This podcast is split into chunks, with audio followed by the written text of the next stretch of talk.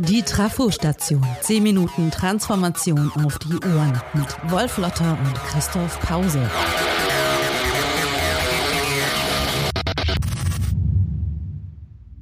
Im Mittelalter war der Beruf des Kopisten angesehen. Diese Leute ahmten durchaus mit eigener Handschrift die Arbeiten von Kollegen nach, meinst in jahrelanger Kleinstarbeit. Dann kam mit Gutenberg der Buchsatz mit beweglichen Lettern auf, die Industrialisierung des Drucks begann, damit auch die Revolution des Lesens und Schreibens auf breiter Ebene.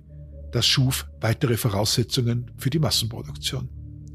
Die Gutenberg-Galaxis, wie der kanadische Kulturwissenschaftler Marshall McLuhan die Welt des Buchdrucks nannte, blieb noch lange ein kleiner Stern. Gebildete hatten nun mehr Bücher, konnten mehr Wissen aufnehmen und sich daraus eigenes Wissen entwickeln. Erst langsam wurde klar, dass es Vorteile hatte, wenn auch die einfachen Leute lesen und schreiben konnten. Erkannt haben das ausgerechnet die absolutistischen Herrscher des 18. Jahrhunderts, die breite Volks- und Grundschulen etablierten, also die Schulpflicht einführten. Der absolutistische Staat ist eine Maschine, die nach klaren Prinzipien funktioniert. Um mitmachen zu können, muss man die Regeln kennen, lesen können, man muss in der Lage sein, sich etwas beibringen zu lassen, was dieser Staat, diese Maschine braucht. Schulbildung, so erkannten schon frühe Kritiker dieses Systems wie der preußische Humanist Wilhelm von Humboldt, das diente nicht der Entwicklung unterschiedlicher Individuen, sondern der Abrichtung braver Untertanen. Die sollten Anweisungen verstehen und nachvollziehen können, Haltungen, Einstellungen und Methoden kopieren. Das Schulwesen baut bis heute fast ausschließlich auf reproduzierbarem Wissen auf. Die Frage ist immer, was man mit diesem reproduzierbaren Wissen, der Wissenskopie also, anstellt. Bleibt man, wie die meisten in der Industriegesellschaft, dann dabei, ohne was dazu zu lernen, oder ist das reproduzierte Wissen, die Bildung also, nur der Aufbruch für eigenes Denken? Für die Umsetzung persönlicher Neugierde in Neues, Innovatives, Alternatives, Persönliches. Alles das, was uns hilft, Probleme nicht immer nur aus einer Perspektive zu sehen und damit vielleicht auch besser lösen zu können. Die Industriegesellschaft und ihre Ökonomie, da waren sich linke und liberale Denker sehr schnell einig, schafft sich irgendwann selbst ab.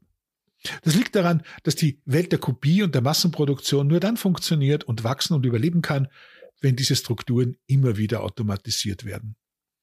Dafür sorgen bekanntlich Maschinen, Methoden, Modelle und auch Werkzeuge. Roboter, Algorithmen, Software und Computer. Die großen Produktivitätsfortschritte wurden durch Automatisierung erzielt. Wenn ChatGPT und die künstliche Intelligenz der Rede wert sind, dann in diesem Zusammenhang. Sie zeigen, dass Routinearbeit, kopiertes Arbeiten also die immer gleiche Nachahmung nach einer Vorlage für Menschen obsolet geworden ist. Finger weg, Leute. Wir sollten nun, wie Karl Kraus es mal sagte, klug genug sein, uns von diesen Maschinen bedienen zu lassen. Der Mensch macht die Originale, schafft eigenes Wissen, ist innovativ und erfinderisch, statt sich in stupider Arbeit abzuquälen. Das sollen doch die Maschinen machen. Sind wir klug genug, um das zu verstehen? Die Antwort fällt heute eher pessimistisch aus. In einer Kultur, in der Vielfalt wenig gilt oder sogar als negative Abweichung verstanden wird, ist es schwer.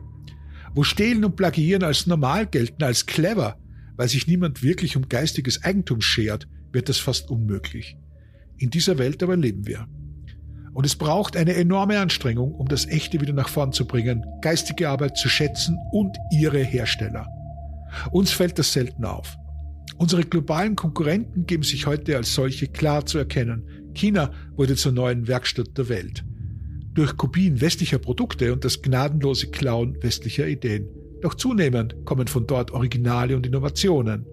Das hätte man übrigens schon am Beispiel Japans lernen können, das erst westliche Kameras und Autos nachahmte, bis Made in Japan so weit war, wie einst das Made in Germany zum Original, zur Flagge der Echtheit und des Besseren zu werden. Lernen wir gar nichts?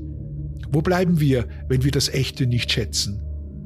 Wo bleiben wir, wenn wir weiterhin unser Glück als reine Konsumenten der MeToo-Produkte sehen, die uns eine nicht mehr ansatzweise originelle Industrie, die sich in sich verbraucht hat, vorsetzt? Das Original seid ihr selbst, die Individuen, die Persönlichkeiten, die guten Unterschiede zwischen uns, die das ausmachen, was wir oft eilig und ohne großes Nachdenken Vielfalt, Diversität nennen. Der Mensch kennt nur den Unterschied, hat Sigmund Freud gesagt. Die Masse, das Kollektiv, das Mitlaufen ist nur ein Trick, uns immer mehr vom Gleichen zu verkaufen. Alte Politik, alte Verantwortung, alte Bildung, alter Kram, der sich hübsch schminkt, damit er aussieht wie neu. Dahinter aber steckt das Alte. Aber immer mehr erkennen diesen Trick. Sie wollen Originale. Sie wollen Unterscheidbarkeit. Wenn wir Glück haben, gewinnen diesmal nicht die Abziehbilder, die Kopisten, sondern die Originale. Das Original seid ihr selbst. Ein wunderbarer Satz, über den zu sprechen ich mich freue. Und ich freue mich auch, dass Wolf Lotter hier ist, von dem dieser Satz stammt, ähm, um mit mir hier zum Abschluss dieser dreiteiligen Serie innerhalb der Trafostation zum Thema Original und Kopie, zum Thema echt äh, zu sprechen. Wolf, herzlich willkommen. Schön, dich zu sehen. Lieber Christoph, ich freue mich. Hallo. Mein Name ist Christoph Pause, ich bin Chefredakteur von Haufe New Management und als solcher Host der Trafo-Station. Und ich springe gleich rein und wiederhole nochmal den Satz, das Original seid ihr selbst, sagst du, Wolf. Was heißt das?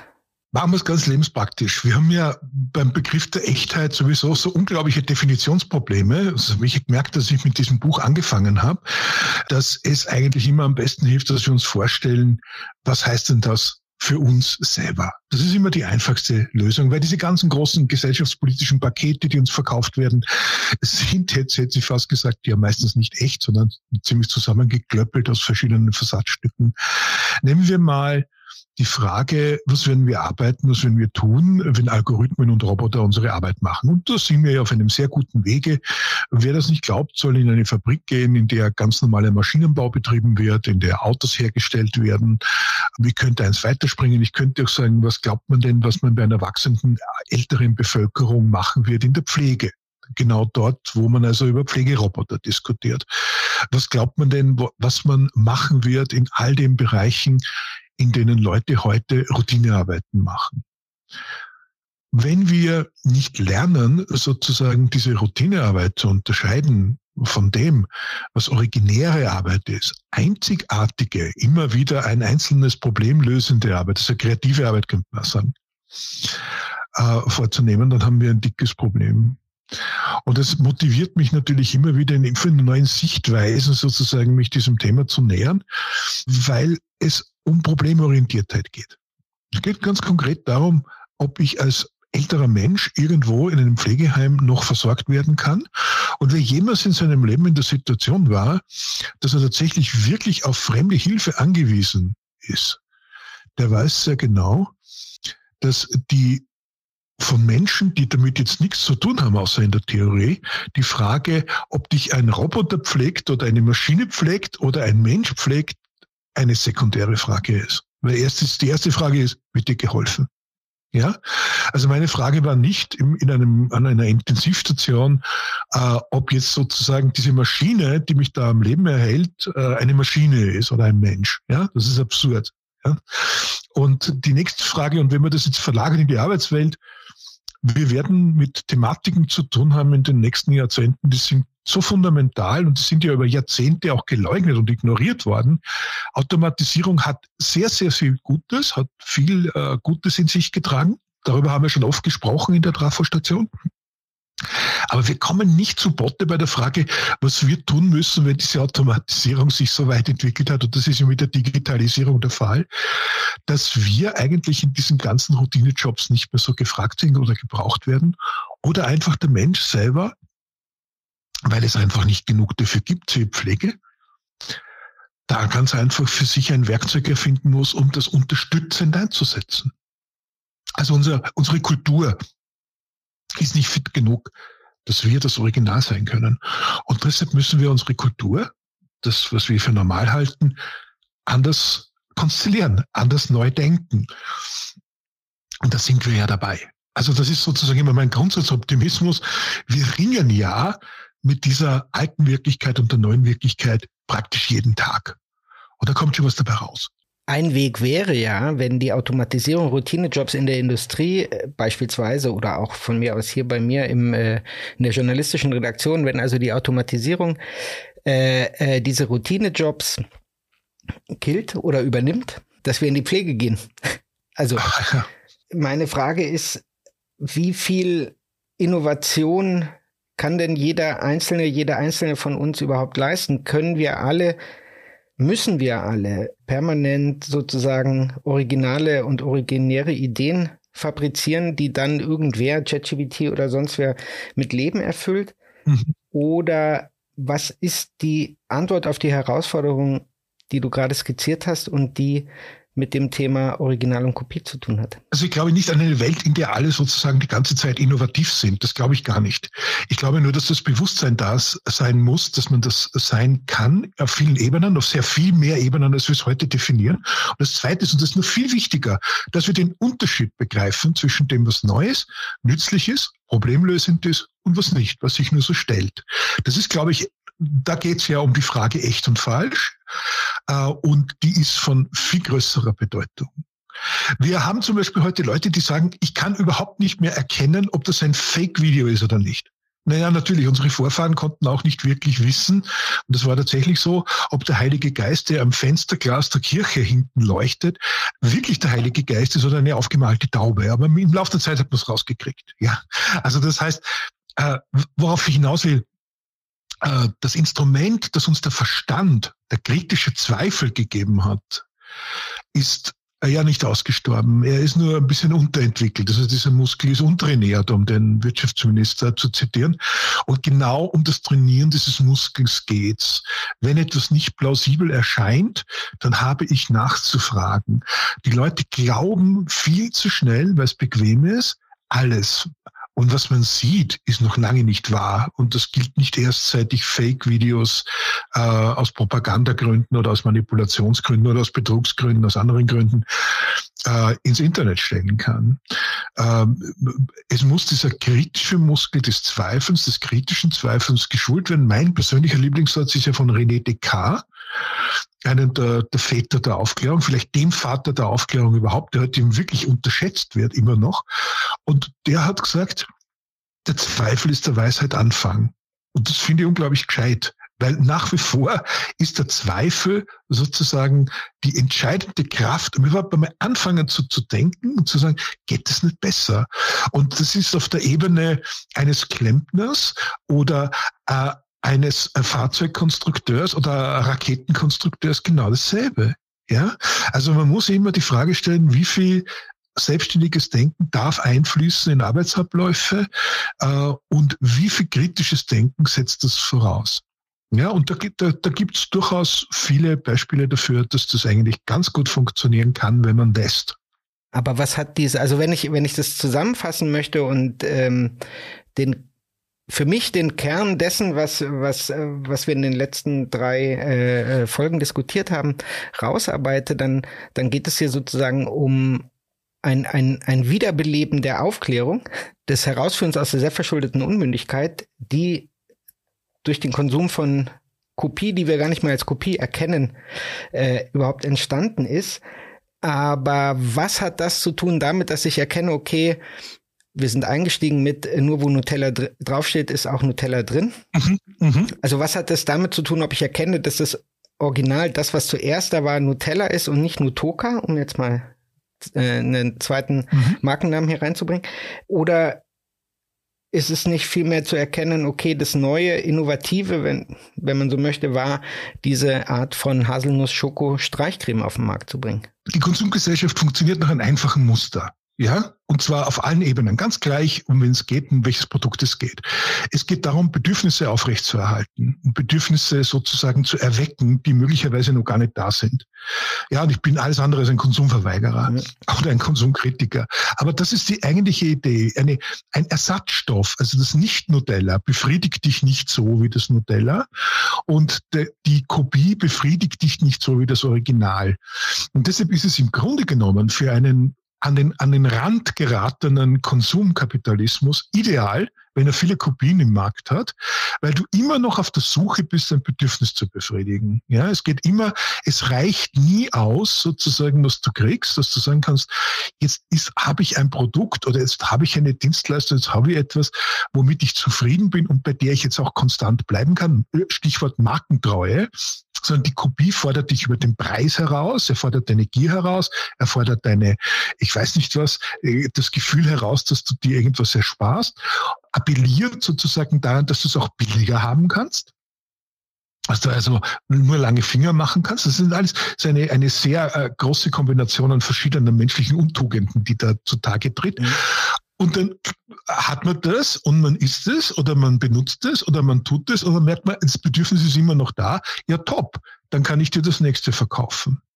Und das ist ja genau das, was passiert jeden Tag auch. Also die Leute versuchen statt einer richtigen Lösung eine halbrichtige Lösung zu machen. Eine, die so tut, als ob. Und wenn ich so etwas tue, als ob, wenn ich keine klaren Entscheidungen treffe, dann bleibe ich stecken in einer Welt, in der ich wie ein Hamster im Rad mich weiterdrehe ohne dass ich irgendwann einmal sagen kann, ich habe das, was ich eigentlich will. Oder ich bin auch nur zufrieden, was ja eine große Tugend sein kann, ja, im, im, im Leben. Und ich glaube, da, dazu brauche ich, um, um diesen Zustand zu erreichen, muss ich in der Lage sein, kritisch zu zweifeln und Fragen zu stellen. Auch mal Fragen zu stellen und das, was scheinbar richtig ist und echt ist und wahr ist und sagen, stimmt das so eigentlich noch? Äh, das sind zum Beispiel die Fragen an die sogenannte Normalität, würde ich jetzt im politischen Kontext sagen. Also wenn jemand kommt und sagt, das ist normal, dann würde ich das schon mal bezweifeln. Um jetzt zum Ende zu kommen, ist das Kopieren oder sagen freundlicher formuliert das Adaptieren fremder Ideen, um eben äh, erstens Bedürfnisse zu befriedigen und zweitens am Markt teilzunehmen, ist das nicht etwas, was quasi eine, könnte man eine kapitalistische marktwirtschaftliche Konstante ist. Das heißt, kommen wir aus diesem, kommen wir aus dieser Gesellschaft der Kopisten, wie du in der vorletzten Folge gesagt hast, äh, überhaupt raus, äh, solange wir in dem System leben, in dem wir leben? Also wir kommen nie vollständig daraus raus, weil Leute immer, und zwar lange bevor das Wort Kapitalismus zum ersten Mal hingeschrieben wurde, schon so waren. Also wir versuchen natürlich als Opportunisten Möglichkeiten zu ergreifen und wenn sozusagen etwas in unserer Reichweite ist, machen wir das. Und das gilt übrigens nicht nur für materielle Dinge, sondern auch für immaterielle Dinge. Ja, das sehen wir auch in den Produktfälschungen. Die Leute, die das kaufen, äh, diese, diese ganzen Fakes von Markenherstellern und Modeherstellern, die tun das ja, um Ansehen zu gewinnen. Das Paradoxe ist, dass äh, sie wissen, sie haben eine Fälschung an und dann sollen, wollen sie echten Respekt dafür. Und das funktioniert nur sehr bedingt natürlich. Also wenn Leute nicht wissen, dass das ein Fake ist, dann, dann, dann funktioniert es. Aber es gibt ja auch noch einen sozialen Kontext und du kannst dir gut vorstellen, dass jemand, der äh, vielleicht sechs oder 700 Euro verdient, ja, äh, in, in einer Ausbildung, sich wahrscheinlich keine 5000 Euro Anzüge leisten kann. Und all das spielt natürlich weiterhin auch noch eine Rolle. Und all das gehört ja zu diesem Komplex des Verifizierens und zu, zur Frage, wo passen die Sachen eigentlich hin. Wir werden nie eine Welt erreichen, in der äh, nicht gestohlen wird, nicht geheuchelt wird, nicht gelogen wird, etc. pp. Aber wir müssen uns das bewusst machen, dass das keine Tugend ist und dass wir auch viel, viel klarer sagen, es beschädigt nicht nur unsere Ökonomie, es beschädigt nicht nur unsere Innovationsfähigkeit, es beschädigt uns auch persönlich, weil wir uns selbst enttäuschen, wenn wir uns an die Kopie halten statt ans Original, äh, weil es einen Grund gibt zu kopieren, nämlich durch Minderwertigkeit sozusagen in aller Regel etwas äh, in Umlauf zu bringen, was nur vorgibt, eine Lösung zu sein, aber tatsächlich das Problem nicht löst. Und das wird immer deutlicher werden, weil diese 0815-Lösungen gar nicht mehr da sind. Lautet dein Appell, verstehe ich dich da richtig? Also schaut genau hin, denkt selber nach, traut euch und traut euch selbst etwas zu. So ist es, genau. Also man kann nicht einfach sagen, ich kapituliere vor einer Welt, die zu komplex ist, sondern man muss einfach sagen, stimmt das? Ist das eigentlich richtig? Es gibt Institutionen, denen kann man ohne Zweifel vertrauen, aber grundlegend ist kritische Skepsis und selber denken, das sagen ja alle Aufklärer unisono, schon die richtige Lösung. Und das heißt konstruktives kritisches Zweifeln. Da muss man ja ganz vorsichtig sein. Es hat nichts mit dem zu tun, was wir vielfach auch äh, erleben in dieser breiten populistischen äh, Querdenkerei, die wir, die wir ja auch sehen auf allen Kanälen, äh, die ja nichts anderes will, als ohne Beweise irgendeinen Blödsinn zu behaupten, ja, um sich damit äh, zu bestätigen. Nein, kritischer Zweifel muss ich ja selber kritischen Zweifel stellen. Und das, so eine Gesellschaft brauchen wir, in der wir miteinander gutwillig umgehen, ja, aber nach der Realität suchen und gemeinsam feststellen wollen, was können wir an dieser Realität eigentlich nutzen, wie, warum ist sie besser äh, für uns, wenn wir Realitätssinn entwickeln und einen Sinn für eine Wirklichkeit, die wir auch teilen können, statt zu glauben, es gäbe so etwas Ähnliches wie für jeden ein Kästchen, in dem man vor sich hin denken kann. Das ist ja auch äh, die Paradoxie sozusagen eines gelungenen Individualismus besteht ja im Teilen äh, seiner eigenen Ideen mit anderen. Das ist ja für viele ein Widerspruch. Tatsächlich war es nie einer. Also wer das Echte sucht, der sucht natürlich immer auch etwas, was für ihn perfekt passt, gut passt und gleichzeitig aber andere auch nicht beschädigt. Das ist ein schönes Schlusswort. Damit äh, bedanke ich mich bei dir, Wolf, für diese Trafostation, für die letzten drei Folgen zum Thema Echt. Ich danke auch. Und ich danke euch fürs Zuhören und wünsche euch alles Gute. Ciao. Vielen lieben Dank.